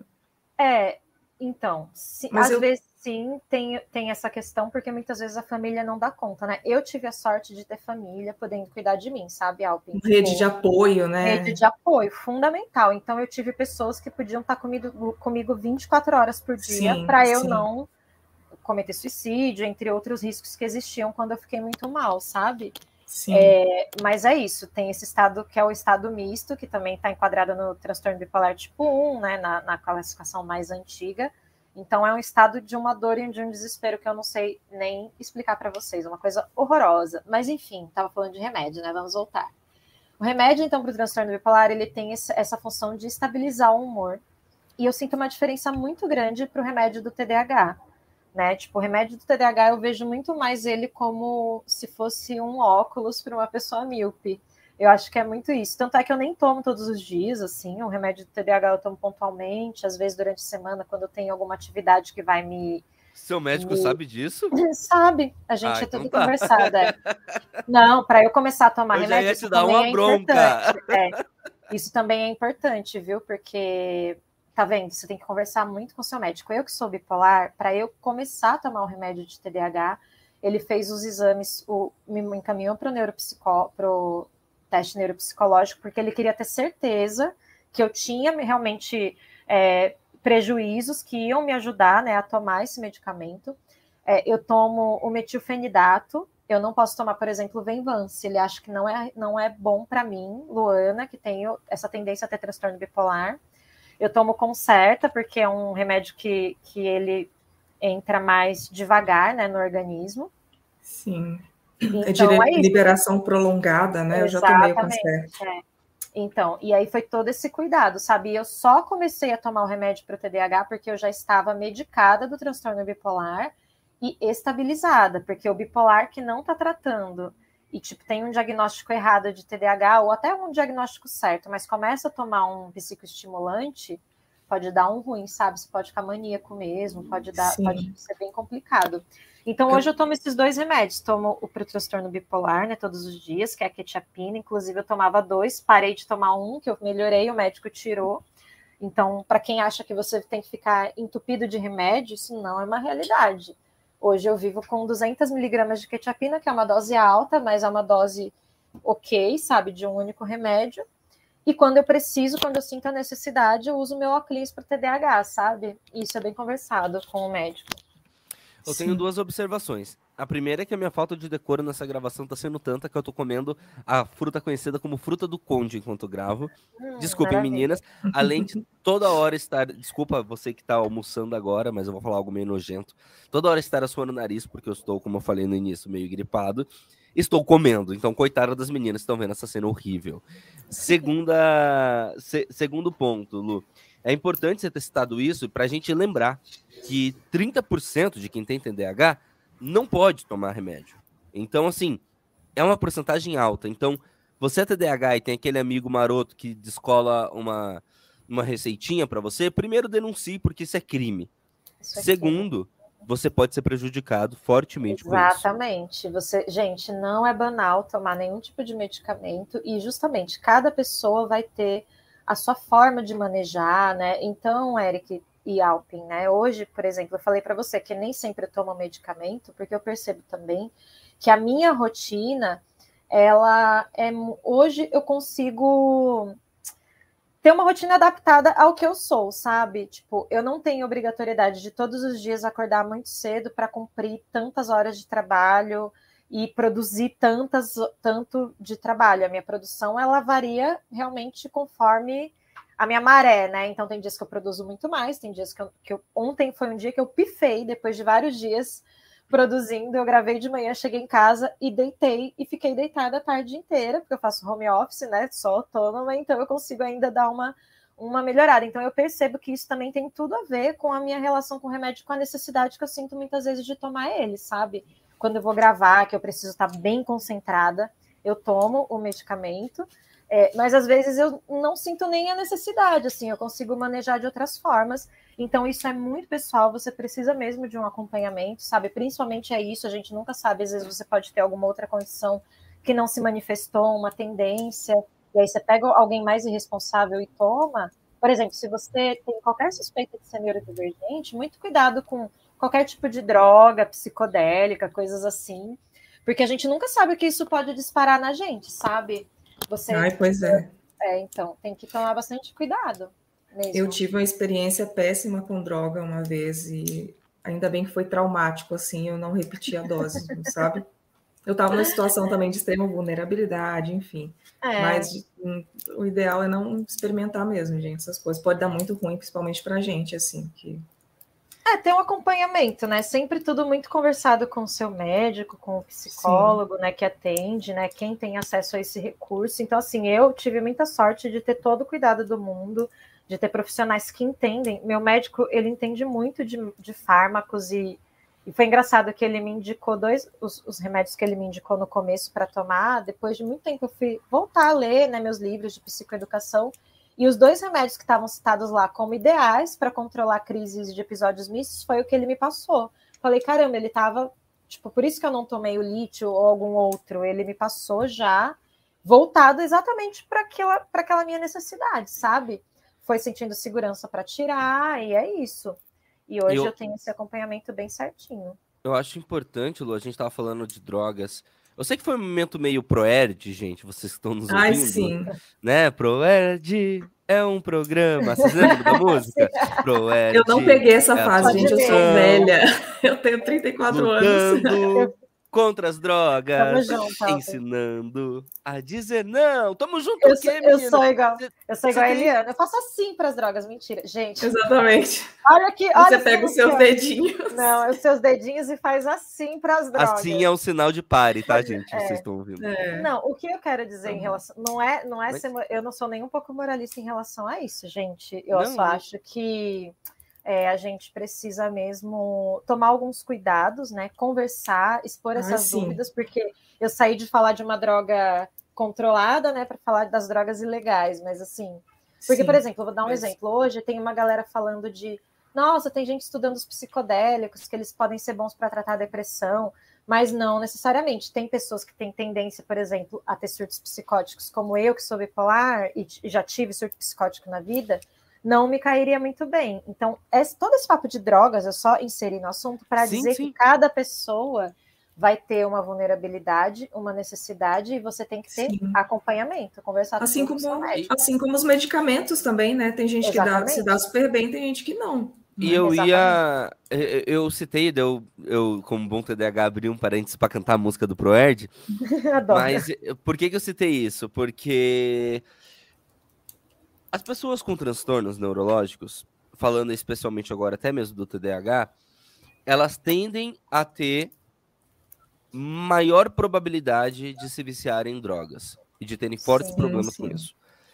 Eu lembro de cabeça, gente, eu espero não estar errado, tá? Então não confiem no dado que eu vou dar agora, não saiam repetindo ele. Mas eu lembro que é mais da metade, se eu não me engano, das pessoas que sofrem de alcoolismo ou que moram na rua e sofrem de alcoolismo. É um desses dois, que faz muito tempo que eu vi essa pesquisa. Mas, enfim, uma grande porcentagem, vamos arredondar assim, uma grande porcentagem das pessoas que sofrem de alcoolismo são TDAH. TDAH, ele tende a ele tem maior probabilidade de se viciar em nicotina, em drogas ilícitas ou drogas lícitas, como Sim. o álcool, por exemplo, vale lembrar que é uma droga também. Né? É, por quê? Porque a gente está sempre em busca da endorfina, da noradrenalina, da serotonina, porque o nosso lóbulo pré-frontal ele ele tem uma deficiência quando a gente nasce, ele nasce deficitário mesmo.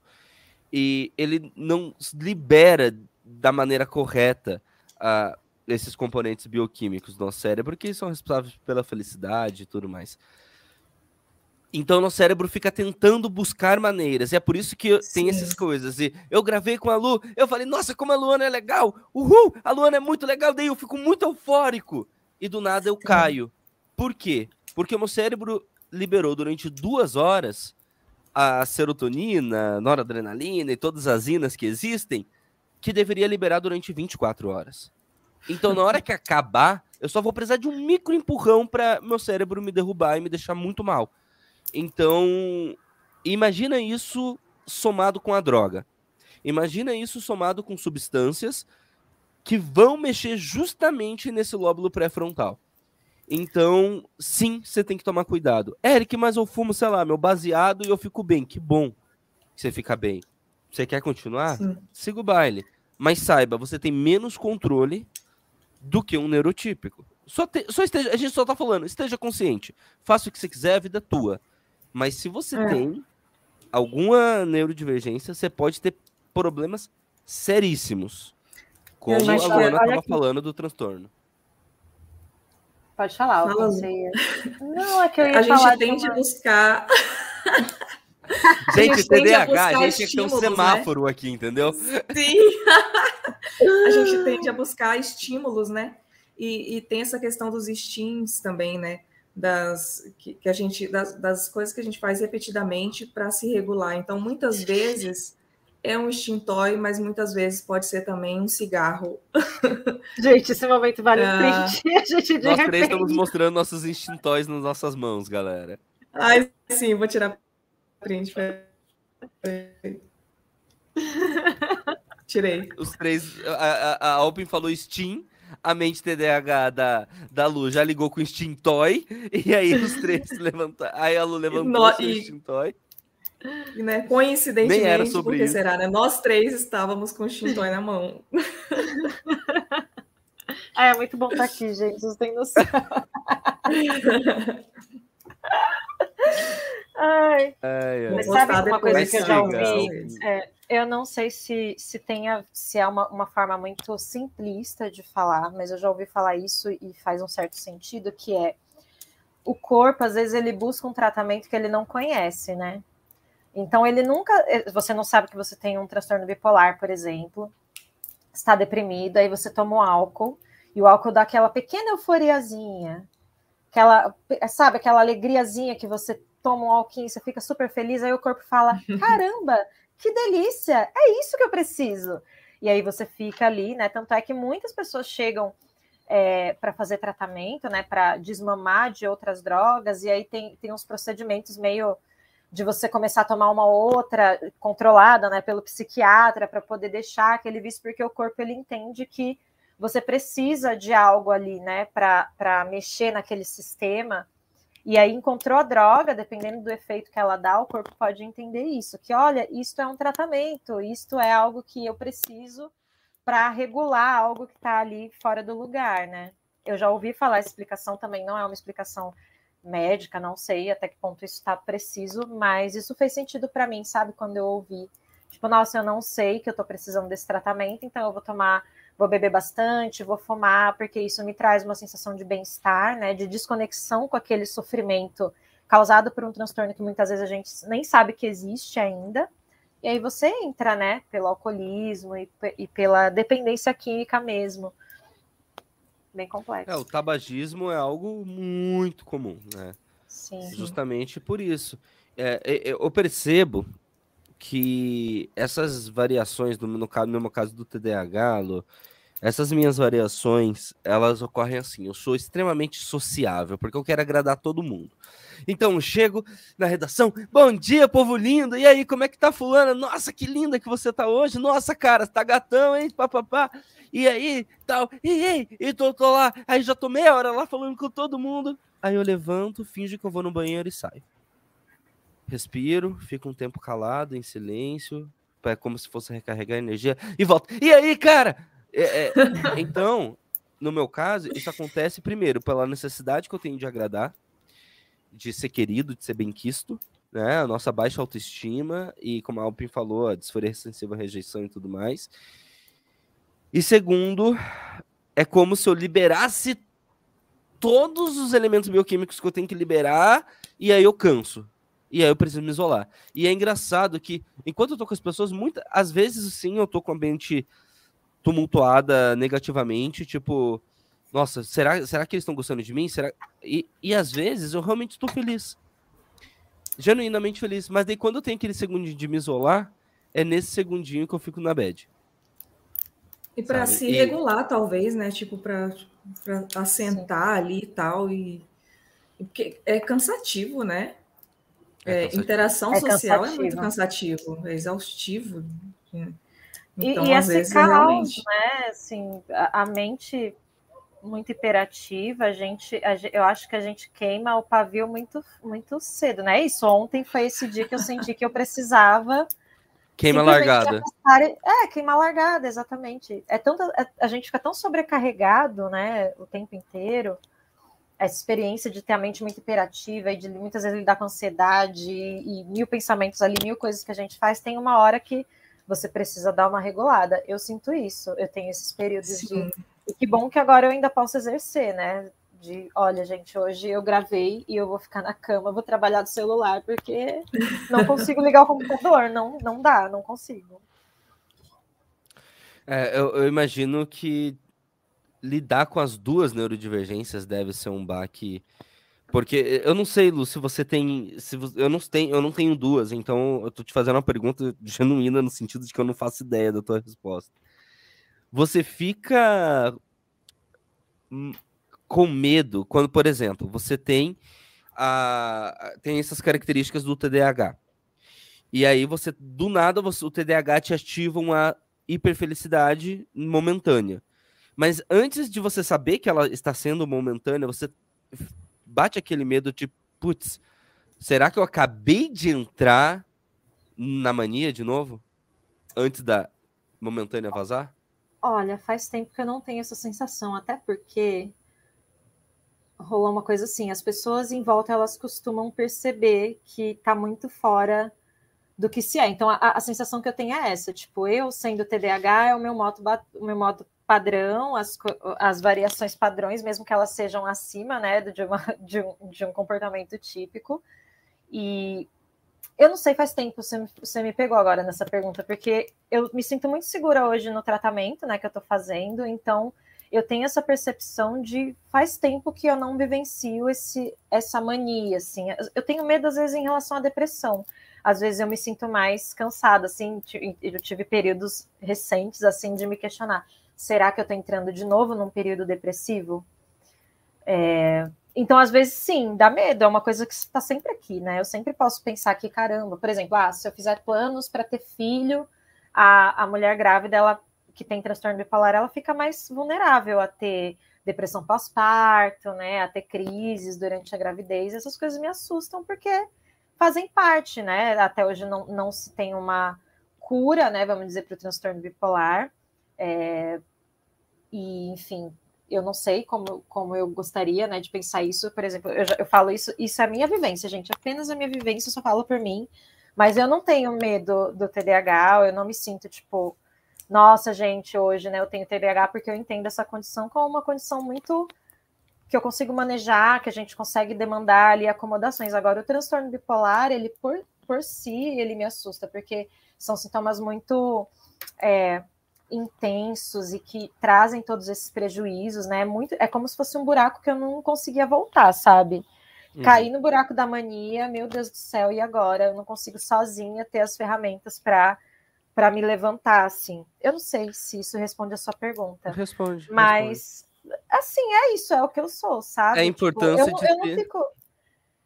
Eu não fico pensando que eu tenho, nossa, eu tenho dois transtornos ou duas neurodivergências, porque tem gente que questiona, né, alguns transtornos como esquizofrenia, transtorno bipolar, depressão serem neurodivergências, é uma questão de disputa ainda na comunidade, é importante também, não sei se vocês sabem disso, não. mas existe uma disputa, é, é é, neurodivergente é um termo que foi criado por. Não foi criado pela Judge Singer, né? Isso é importante. A Judge Singer criou o termo neurodiversidade, que, que, todas as pessoas fazem parte da neurodiversidade.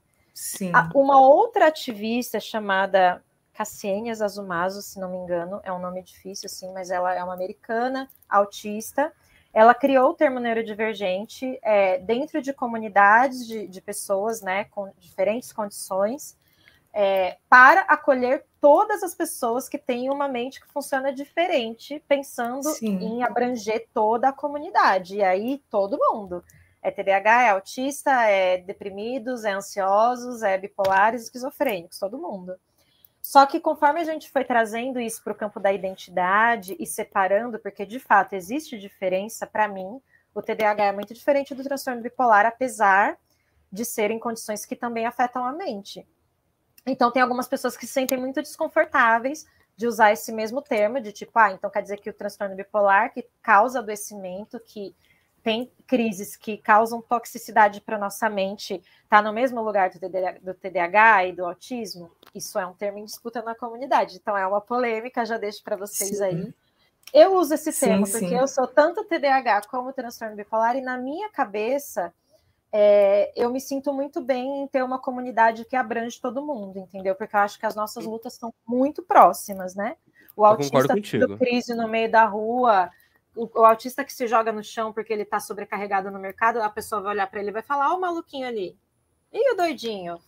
É a mesma coisa, entendeu? A pessoa não Sim. vai diferenciar que você está tendo uma crise de sobrecarga ou que você está delirando, entendeu? Eu acho que a gente é afetado Sim. por psicofobia e capacitismo em formas muito parecidas, então é por isso que a minha opinião pessoal é eu acho que sim, e, e, sou mais dessa turma old school, né? Tipo, neurodivergência é um termo que não é médico, ele é um termo político criado por pessoas sim. que são da comunidade para se encontrar e juntar todo mundo que sofre desse mesmo estigma, né? E das mesmas condições de falta de acesso a tratamento, a suporte, enfim.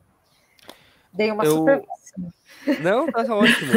É, não foi a ótimo. gente, pra, da minha parte, para eu encerrar, não sei se a Alpe vai ter mais algum questionamento, mas eu acho que é importante a gente citar um caso de que tomou muita repercussão, né? Como o caso que ficou conhecido como mendigo, men, Eita, de novo eu com essa palavra. Mendigo, eu não consigo falar essa palavra, gente. Mendigo Desculpa. de Brasil. É, é que né? na gravação. É, é na gravação. Na gravação com a Lu, eu travei nessa palavra, eu fiquei mendigo. mendigo. E daí a Lu, é, esse tema é errado. Aí ainda deu outra bola fora. Eu não sei se vai estar tá no ar, tá, gente? Essa, esse trecho. Mas daí deu, deu outra bola fora, daí eu falei.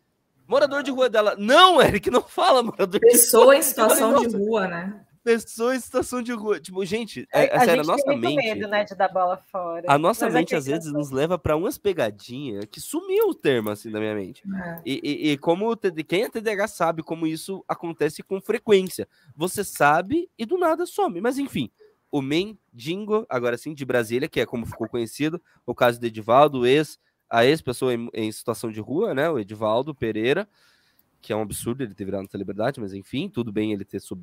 crescido na vida, mas é um absurdo por o motivo.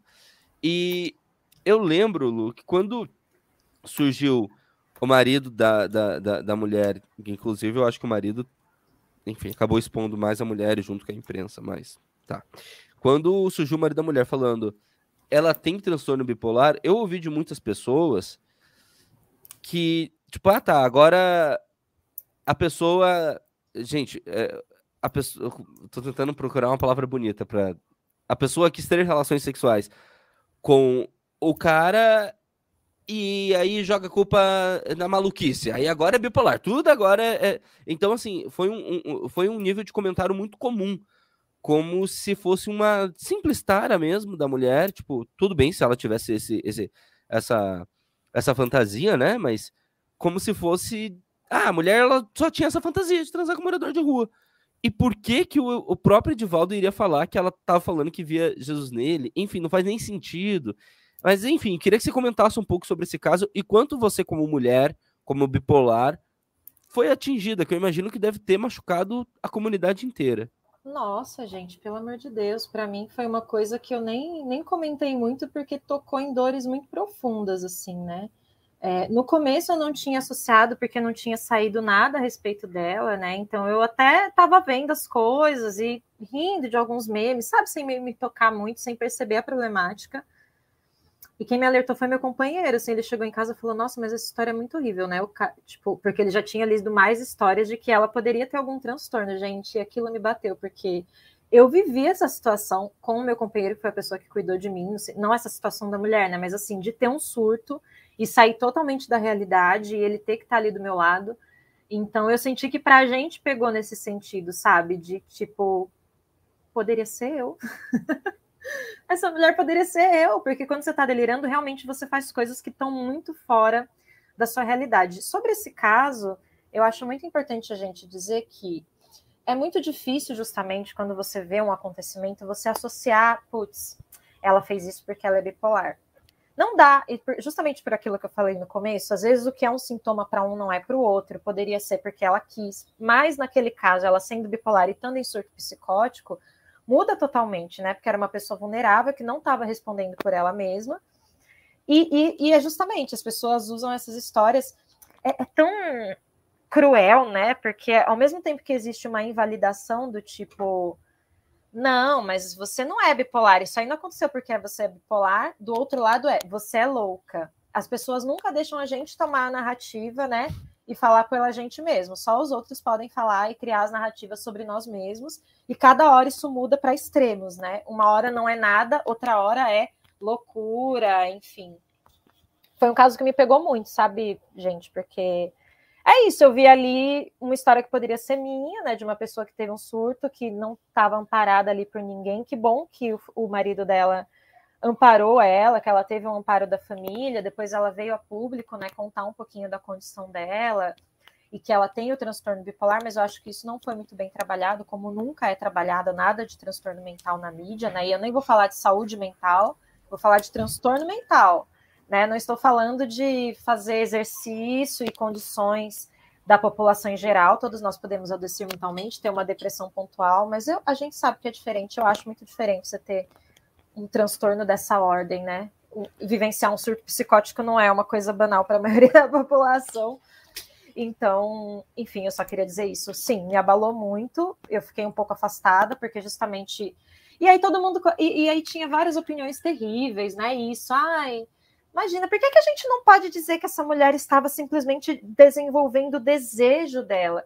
Porque cada parâmetro é diferente. Para uma pessoa é isso, para uma pessoa é, foge muito da curva da história daquela pessoa ter aquela atitude, né? E Nossa, aí várias piadinhas com o marido. Bem. Não é exatamente, tipo, para uma pessoa pode ser nada a ver. É isso, é, tem muito do contexto também, sabe? E do cuidado individual daquela pessoa. E eu fico pensando como vai ser para essa mulher voltar, sabe, a socializar, a olhar para as pessoas, porque quando eu tive o meu surto no hospital e eu gritei no hospital e tipo as pessoas me viram naquele estado, quando eu voltei à minha razão, eu tinha uma sensação de cara, eu nunca mais quero sair do buraco, eu nunca mais quero olhar na cara de ninguém. Meu companheiro estava do meu lado e falou: relaxa, tipo, ninguém te conhece, foda-se o que as pessoas vão pensar sobre isso. O que importa é que a gente está aqui. E isso fez toda a diferença para que eu me relacionasse muito melhor. Agora, você imagina se a sua história ela é mediatizada da forma como ela é, envolvendo uma questão super complexa, que é uma relação sexual, o seu corpo colocado como meme, né? A pessoa ganhando dinheiro em cima da sua dor, né? Da sua, do seu transtorno, porque é isso. Muita gente estava falando, não, gente, mas também, né? A gente tem que pensar no desejo das pessoas. Qual é o problema? Qual é o problema é que na história daquela pessoa não faz sentido na, na história daquela pessoa, constrange. E a gente tem que respeitar a história das pessoas, né? Respeitar que para ela aquilo está muito fora da curva e que ela, se não estivesse num surto, não teria feito a mesma coisa.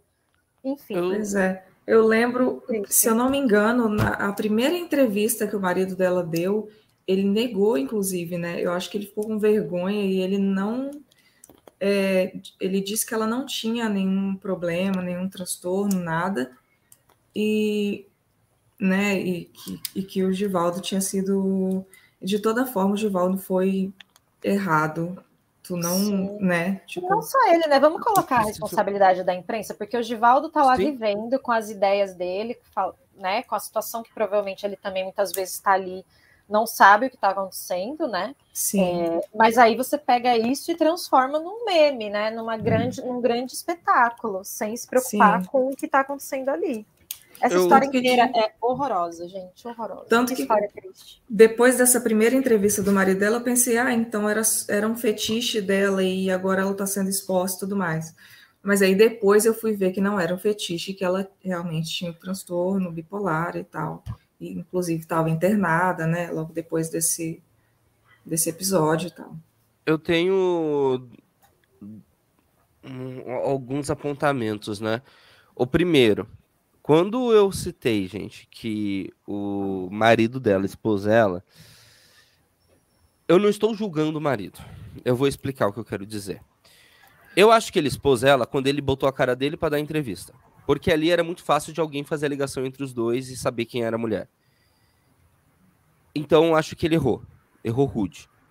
Mas eu não estou culpando. Por quê? Nas falas, deu para perceber que o tempo inteiro ele estava tentando proteger ela explicar o que aconteceu. Não deixar macular a imagem dela explicando, gente, ela tem um transtorno, não é culpa dela. E ele seguiu ao lado dela mesmo após isso. Então eu não estou julgando ele. Apesar de achar que ele errou, eu não estou penalizando a figura dele, entendem? Quero dizer, porque talvez eu, na hora, eu falasse, meu Deus, eu tenho que proteger minha esposa, eu tenho que proteger minha esposa. E tá, eu vou falar. Porque a imprensa, aí agora vem meu segundo apontamento. Por que, que eu acho que foi isso que aconteceu? Que ele estava na melhor das intenções. Não era, eu, eu acredito que ele não estava nem pensando muito na honra dele, sendo bem sincero, porque ele botou a cara dele. Ele estava pensando na honra dela. Por que, que eu estou falando isso? Porque a imprensa, e eu digo isso como sendo um profissional de imprensa, é cruel, tá? A gente, quando a gente, quando vem a ordem e falam, Eric, você precisa conseguir o maior furo possível dessa história. Maior, o furo é quando você dá algo em primeira mão, né? Você precisa conseguir avançar. Essa é palavra que se usa muito na redação. Tá, a gente já deu história, a gente já sabe, e agora a gente tem que avançar. Porque amanhã a audiência vai querer acessar mais coisas sobre isso, então a gente vai ter que dar alguma coisa. A gente precisa de acesso, a gente precisa de número, a gente precisa de TV ligada, de rádio ligado. E aí que começa a merda.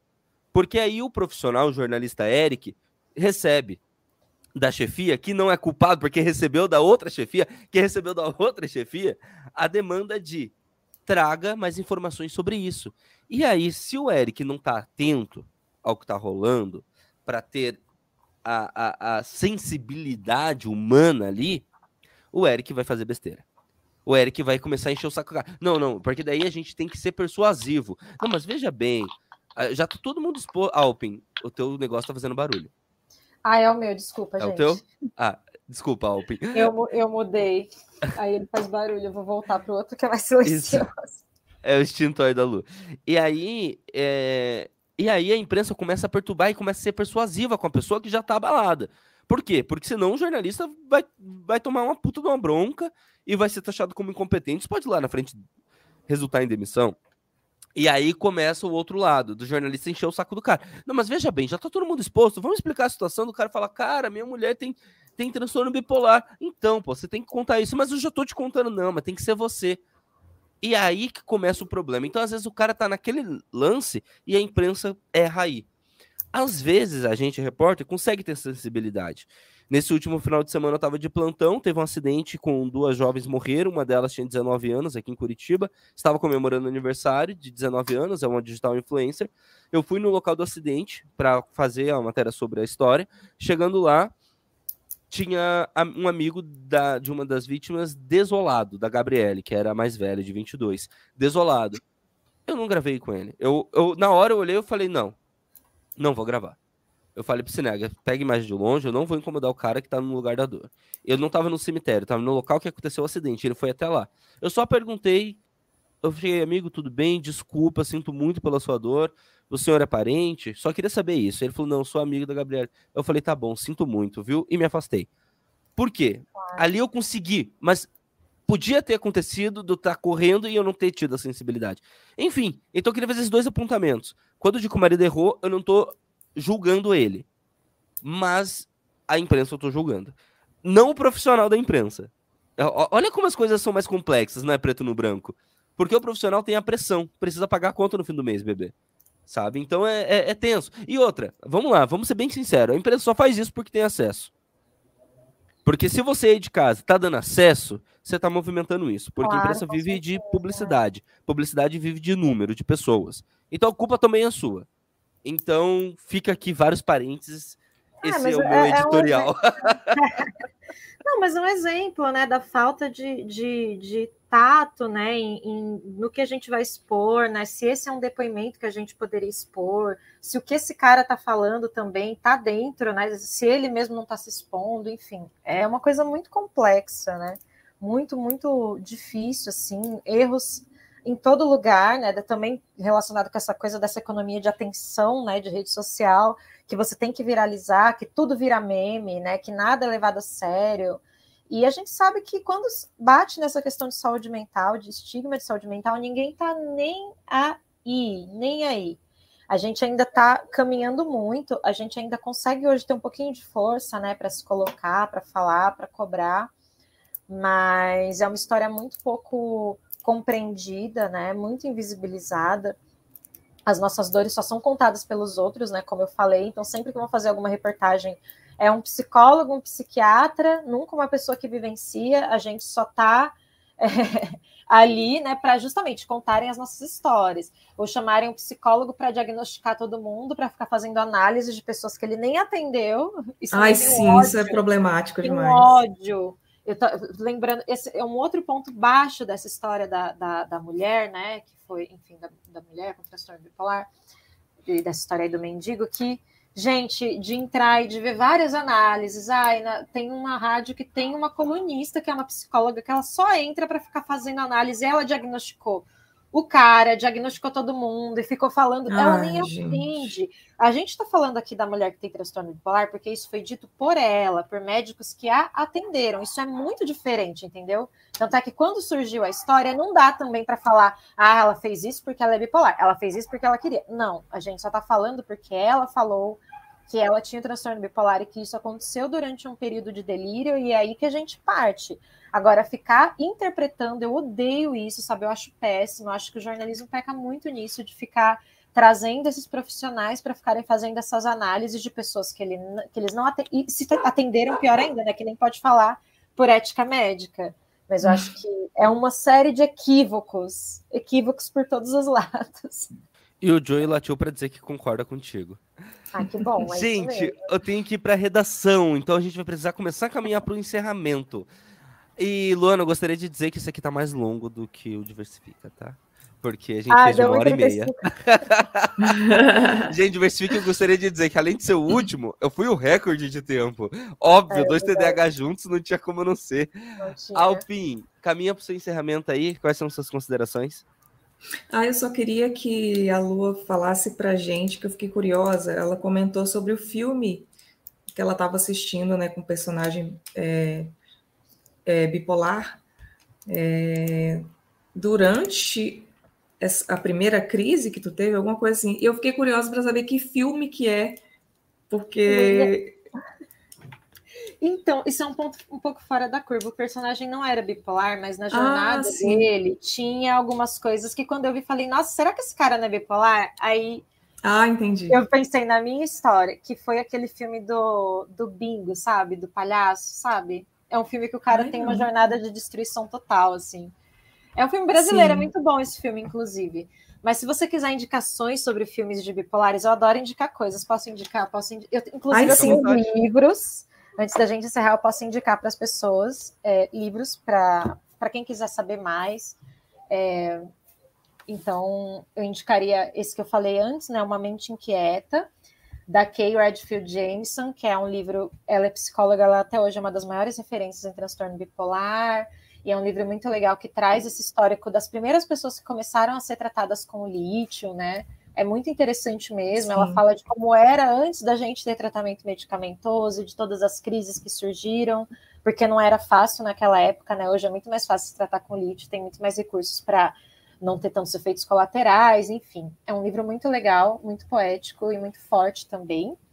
Indico o Parafusos, que é uma HQ de uma americana também chamada Ellen Forney, e ela conta a jornada dela de descoberta também do transtorno bipolar. Ela fala de Ai, tratamento. Que incrível. Eu amo é muito legal. É muito legal. Esse livro é incrível. Eu ganhei ele, eu recebi uma indicação de uma pessoa que não queria me falar que ela achava que, ela, que eu era bipolar, mas ela já achava. E depois que eu assisti, fui vendo, eu lembrei, é a primeira vez que eu li esse livro, eu só me indiquei, só me identifiquei com ela falando da depressão. Eu não achava que eu estava maníaca. Depois que eu descobri e eu fui revivendo a minha vida, eu falei, meu Deus, eu passei por muita coisa que essa mulher fez. Enfim, só para dizer que a gente não fica sem noção.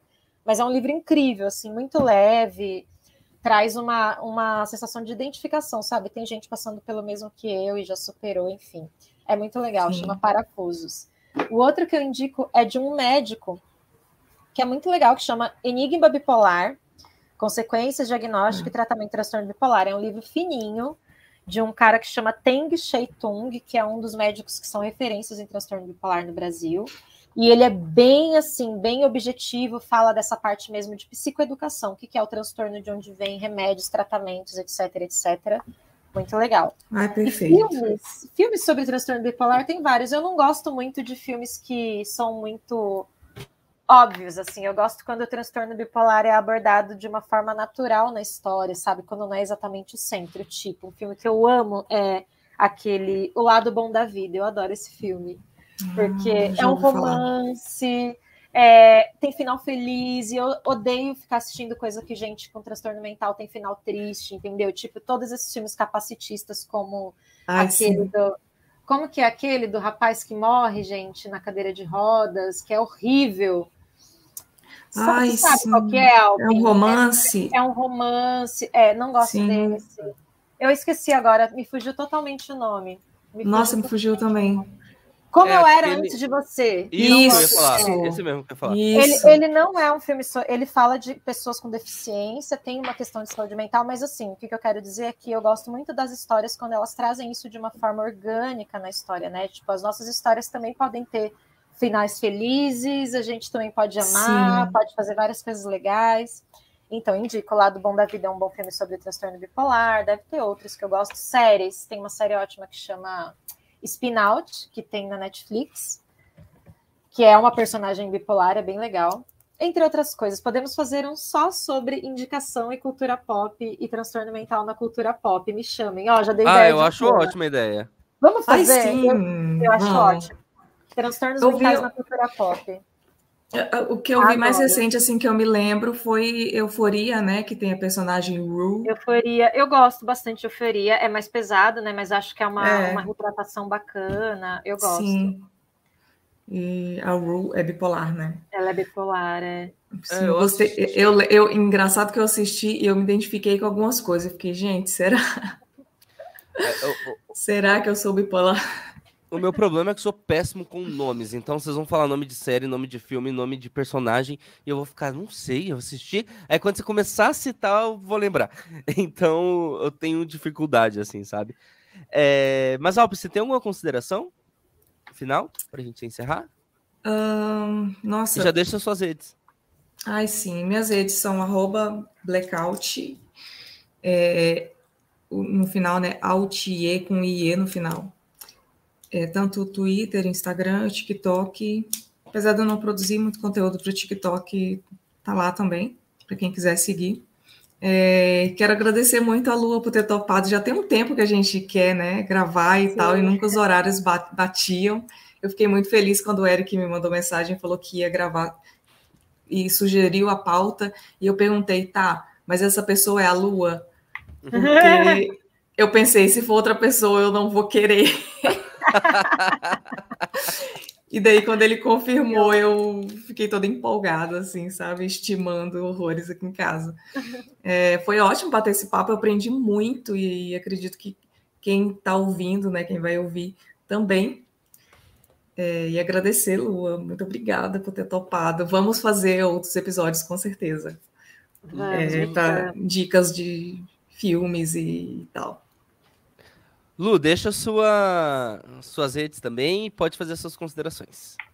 Minhas redes, pode procurar por Lua Ibele no Twitter, acho que no Instagram também tem. Eu tô um pouco afastada, né? Mas no Twitter eu tô sempre olhando as coisas, então é Lua Ibele, I-B-E-L-L-I.